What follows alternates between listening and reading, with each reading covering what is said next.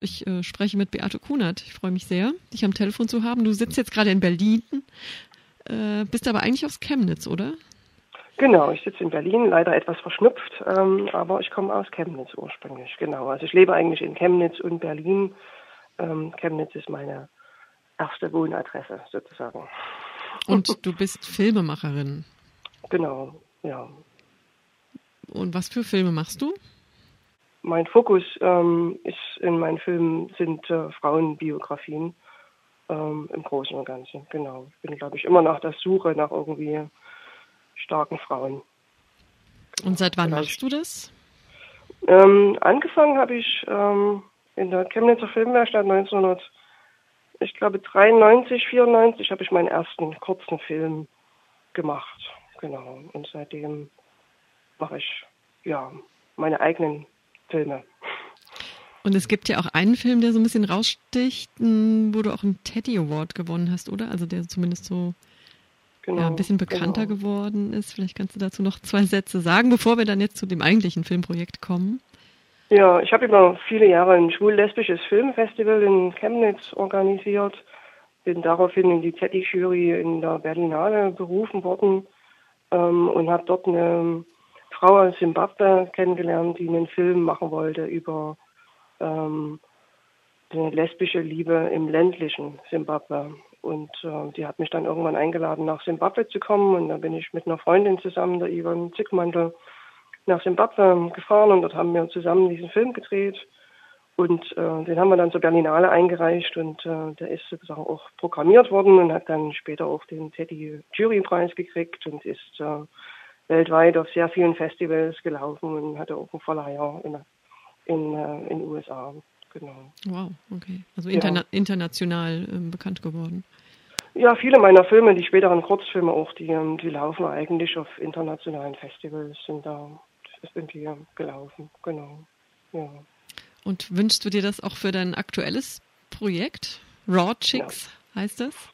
Rogix Berlin heißt der Film. Ja, natürlich äh, wünsche ich mir das äh, für dieses, äh, für diesen Film. Ähm, der hat es ähm, verdient, ein großes Publikum zu finden, auch ein internationales natürlich, weil der Film ja an sich auch ein internationaler Film ist, weil die Frauen, die elf Musikerinnen oder Produzentinnen, die ich sozusagen ähm, porträtiert habe, die kommen ja auch aus verschiedenen Ländern und wohnen alle in Berlin. Genau, das müssen wir vielleicht nochmal vorweg sagen, worum es geht in dem Film. Also elf ähm, Musikerinnen, Künstlerinnen, die sich mit elektronischer Musik beschäftigen. Ich meine, man wird, man könnte auch sagen DJs, oder, oder ist das nicht treffend? Nee, nee, nee, es ist schon ein Unterschied. Also ein DJ ist für mich jemand, der auf die ähm, Bühne geht mit seinen Platten oder mit seinem Laptop und Musik von anderen spielt und Samples einbaut.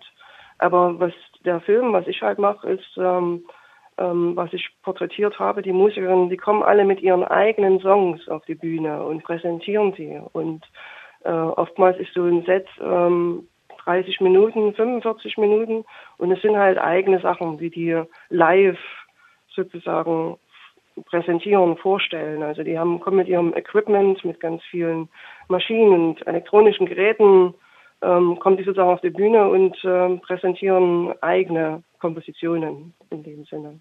Genau, da ist schon ein Unterschied mhm. für mein Verständnis da, genau. Mhm. Und ähm, also die haben die dann zu Hause in stundenlanger Arbeit selber ja hergestellt, produziert an ihrem Computer und präsentieren die dann. Ist es dann, ist es dann auch in dem Moment eine, eine Live-Improvisation oder haben die das eigentlich schon fertig im Kasten und müssen das halt einfach nur noch performen?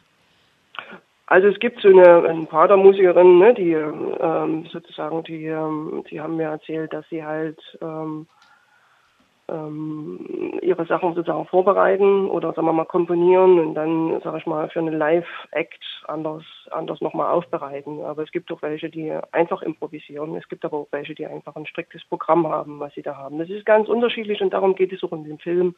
Welche Herangehensweise, wie machen die ihre Musik und äh, und ähm, genau, was passiert, wenn man da auf die Bühne kommt und so. Ähm, da will ich vielleicht auch gar nicht zu viel erzählen. ja, jetzt, hm. das würde mich jetzt interessieren, was so der Tenor ist. Also ist es eher so ein, ist es eine politische Motivation, dass es darum geht, ähm, Frauen auf der Bühne hervorzuheben? Oder ist das eher im Hintergrund und es geht tatsächlich dann um die Kunst an sich und das Arbeiten und das Frickeln an sich?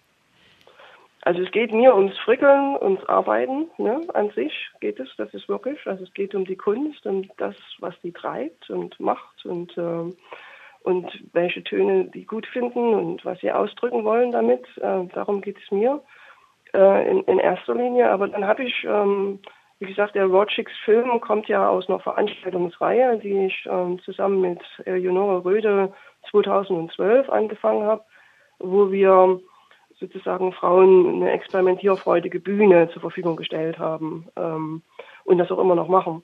Ähm, und weil die Frauen so ähm, inspirierend und toll waren und ähm, habe ich gedacht, ich mache daraus einen Film und porträtiere die Live-Acts, äh, also ein paar von den Live-Acts, die international sind und in Berlin leben. Das war die Bedingung. Und die müssen bei den Roadchicks halt aufgetreten sein. Ähm, genau, also es geht mir sozusagen um, um diese dieses Verfrickelte und diese Musik machen und das Komponieren. Aber ähm, es ging mir auch, und das haben wir bei der Suche nach den Acts gefunden, um die Vielfältigkeit von elektronischer Musik, die da ist. Also man sagt ja House und Techno und wie auch immer, ne? aber es gibt so ganz viele Zwischennuancen und, und irgendwie haben wir ganz tolle Musikerinnen gefunden, die die da gar nicht in eine Box gepasst haben oder eine Box für uns aufgemacht haben, die wir gar nicht kannten. Und, äh, und ich wollte diese Facette auf elektronischer Musik, ähm, die wollte ich mit den Frauen erzählen und damit sozusagen so ein Zeitdokument von der Musik ähm, auch schaffen. Und da ja Männer sonst immer die Geschichten schreiben und sich verewigen, habe ich gedacht, ähm, weil ich ja auch Frauen porträtiere oder Frauen filme, und das mein Hauptthema oder ein großes Thema meiner Arbeit ist, ähm, ich mache das mit Frauen. Genau, mhm. das war. Ja. Und, und, gibt es für diese Sounds trotzdem dann irgendwelche ähm, Labels oder Schubladen, wo sie reinpassen? Also eben, gibt es Namen, die du dann dem geben würdest, was die machen? Du hast jetzt nur diese Grobeinteilung in House, Techno, aber dann gibt es ja nochmal richtig, also wahrscheinlich nochmal 30 Unterarten der elektronischen Musik ach wahrscheinlich noch viel mehr, ja. was ich, was ich, was ich auch alles gar nicht weiß. Aber ähm, ich habe es jetzt in meiner Projektbeschreibung da bei ähm, Start Next, ähm, da habe ich irgendwie draufgeschrieben, dass das ähm, ähm, von ähm, wie, wie habe ich es ähm, dass es sozusagen um elektronische äh, Musik geht im Bereich der elektroakustischen Musik dann Noise-basierte elektronische Musik und äh, das reicht natürlich auch bis experimenteller oder Industrial ähm, Techno-Musik, also ein breites Spektrum sozusagen habe ich da benannt. Hm. Ja. Genau, jetzt nochmal zur, zur Frauenthematik. Also es ist natürlich kein Zufall, dass es nur Frauen sind. Du hast eben von der Partyreihe erzählt, die hat ja auch eine kleine Vorgeschichte, dass die überhaupt entstanden ist. Ja, genau. Ich habe halt ähm, irgendwann in so einem Club angefangen zu arbeiten und ähm, gemeinsam mit Eleonore Rödel habe ich dort gearbeitet und dann haben wir halt festgestellt, dass das Line-up des Clubs, äh, das ist ein ganz normaler Club, wo Leute einfach das Wochenende schön tanzen gegangen sind, ähm, dass da fast nur Männer im Line-up standen. Und dann haben wir den Chef einfach mal gefragt, wenn wir einen guten Draht hatten, ähm, warum denn fast nur Männer im Line-Up sind. Und er sagt, er kennt gar nicht so viele Frauen. Aber wenn wir wollen, können wir gern einen Tag in der Woche machen und unsere eigene Veranstaltung machen. So. Und da der Club damals Raw Temple Club hieß, haben wir gedacht, wir nennen unsere Veranstaltung Raw Chicks. Und dann haben wir einmal im Monat angefangen, zuerst äh, mit weiblichen DJs. Ähm, später haben wir dann ähm, Visual Artists, also VJs auch dazu genommen. Und äh, dann später haben wir gemeint, ähm, also haben wir gedacht, diese Live-Acts ist das, was uns, äh, was, was fehlt, was irgendwie nicht wirklich so sichtbar war für uns zu der Zeit und haben uns bemüht, Live-Acts zu finden, die mhm. uns gefallen. Mhm. Genau.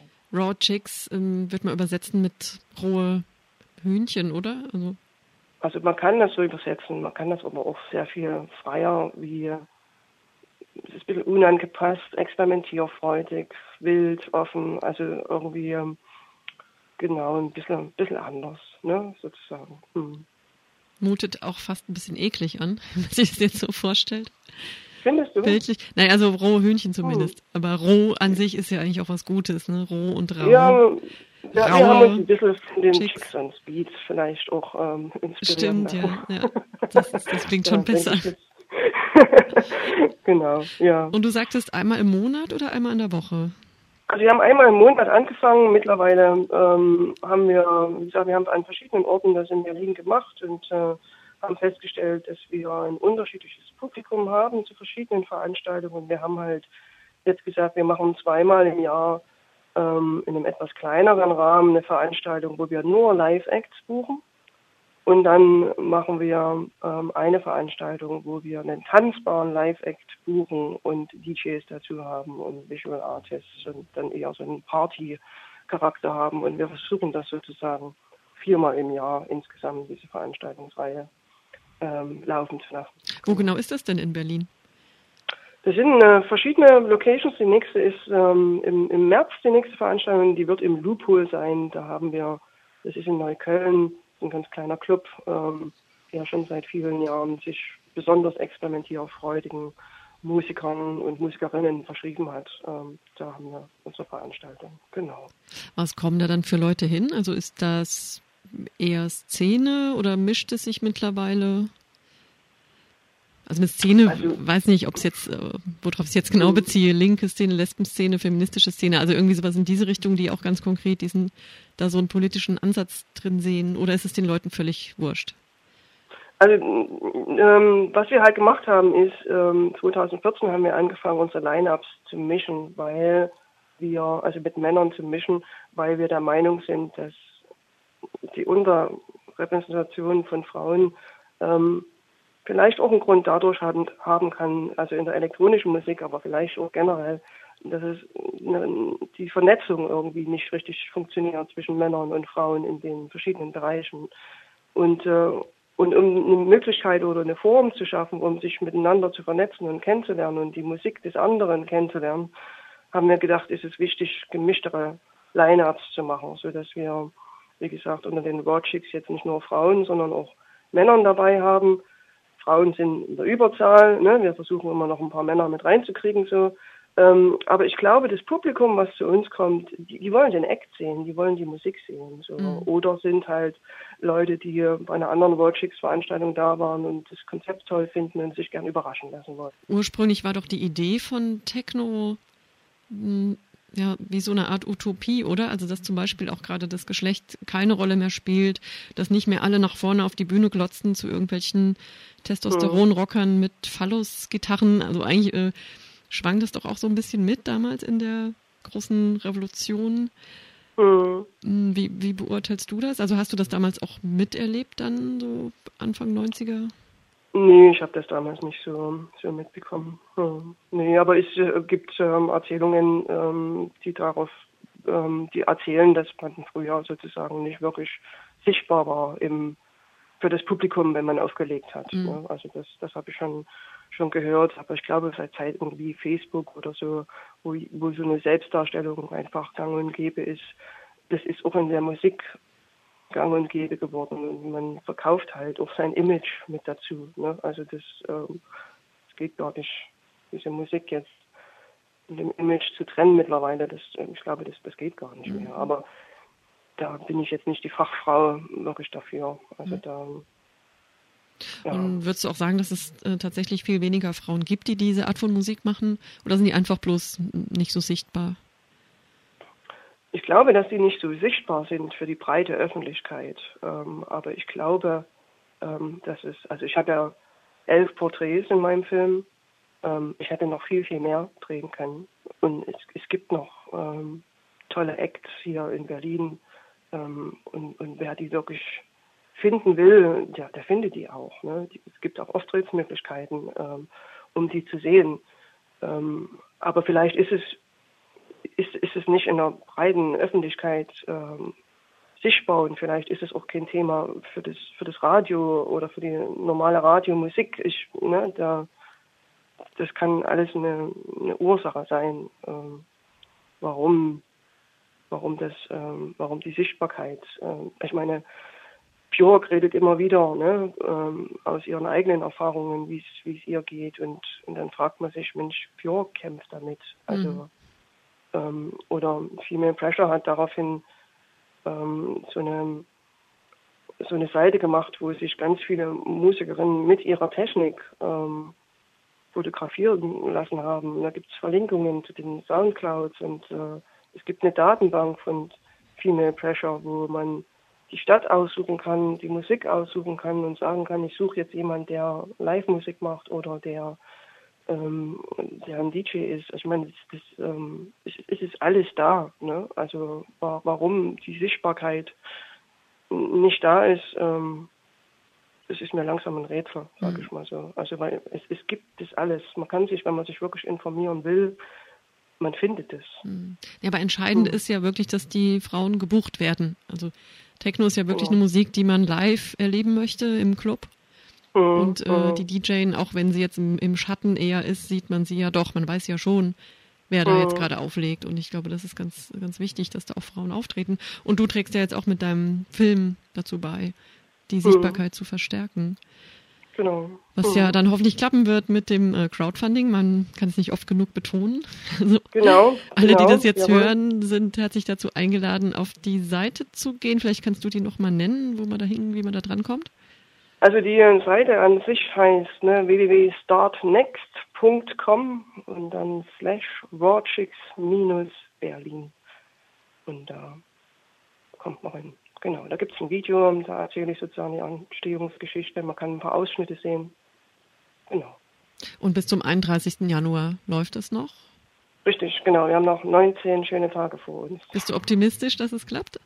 Ja, ich bin da. Ich habe ein gutes Feedback von ganz vielen Leuten und äh, auch die Presse ähm, ist sehr interessiert an dem Thema des Filmes und äh, genau.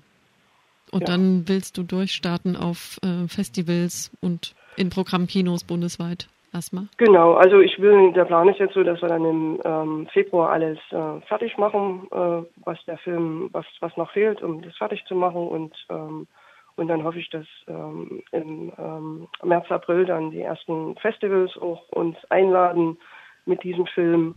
Ähm, und über so ein Festival ähm, ist die Chance immer viel größer, einen Verleih zu finden, ähm, der uns dann sozusagen hilft oder mir hilft, diesen diesen Film dann auch ins Kino zu bringen, genau, und auf DVD zu veröffentlichen. Ja. Gibt es da schon einen Vertrieb, äh, mit dem du in Kontakt bist, der das dann veröffentlicht ähm, und die nee, Pressearbeit also, macht? Ähm, nee, nee, das bis jetzt ist das, also wir sind hier ein kleines Team von Leuten, von ein, zwei, drei Freunden, die mir sozusagen da helfen. Ähm, es geht jetzt erstmal sozusagen, diesen Film wirklich die Untertitel zu machen und die ähm, Sound und, ähm, und Farbkorrektur, dass man das alles bezahlen kann und, und dann halt das äh, Vorführmedium in DCP muss erstellt werden und ähm, genau. Also 100% DIY, kann man so sagen. Ja, do it yourself, ja. Ja, ja. ja. Beate, genau. zum Schluss ähm, mhm. würde ich ganz gern, hätte ich ganz gern, dass du mir vielleicht noch so ein paar Künstlerinnen jetzt auch aus dem Film, die du porträtiert hast, ähm, so rauspickst. Ähm, ich habe ihn ja nicht gesehen, ich weiß jetzt nicht, äh, was da das Besondere an den Frauen ist, aber wäre schön, wenn man vielleicht nochmal so einen Eindruck hätte, wer da vorkommt und, und was das Besondere an den Frauen ist. Mhm, du darfst auch gerne ja. alle aufzählen, aber ja, ich dachte so, um es ein bisschen näher zu besprechen, so zwei, drei die du besonders ja. Äh, präsent findest? Ja, ich, ich würde einfach mal so drei versuchen, drei, vier aus, rauszunehmen, sozusagen, ähm, um die, die Palette sozusagen der Frauen einfach so ein bisschen zu zeigen. Ähm, zum einen gibt es das ähm, elektroakustische Duo Erklens Neumann. Das ist die Sabine Erklens und die Andrea Neumann. Und die ähm, haben sozusagen Trompete mit verschiedenen Effekten spielt die ähm, Sabine und die Andrea spielt ein inneres Klavier, also auf den Seiten vom Klavier. Und die haben in Kooperation mit einer Fotografin, Anja Weber, einen ähm, Film geschaffen, der heißt Pionierinnen der Klangforschung. Und äh, die haben ähm, in ihrer Arbeit sozusagen einen sehr feministischen Ansatz und, ähm, und es geht um das Finden und Suchen und die Abwesenheit von äh, Role Models, würde ich mal sagen. Ähm, Kasajuska ist, ähm, bezeichnet sich selber, kommt aus Polen, bezeichnet sich selber eher nicht so als eine Musikerin, eher als eine Performance-Künstlerin, ähm, die sozusagen so mit Noise und Geräuschen und Elektronik ähm, Bilder projiziert, äh, Visuals schafft, Strukturen von Visuals, ist äh, finde ich ähm, super interessant, aber geht in den Bereich Neues, würde ich das, also Elektro, Neues basierte Elektronik, würde ich das mal so bezeichnen.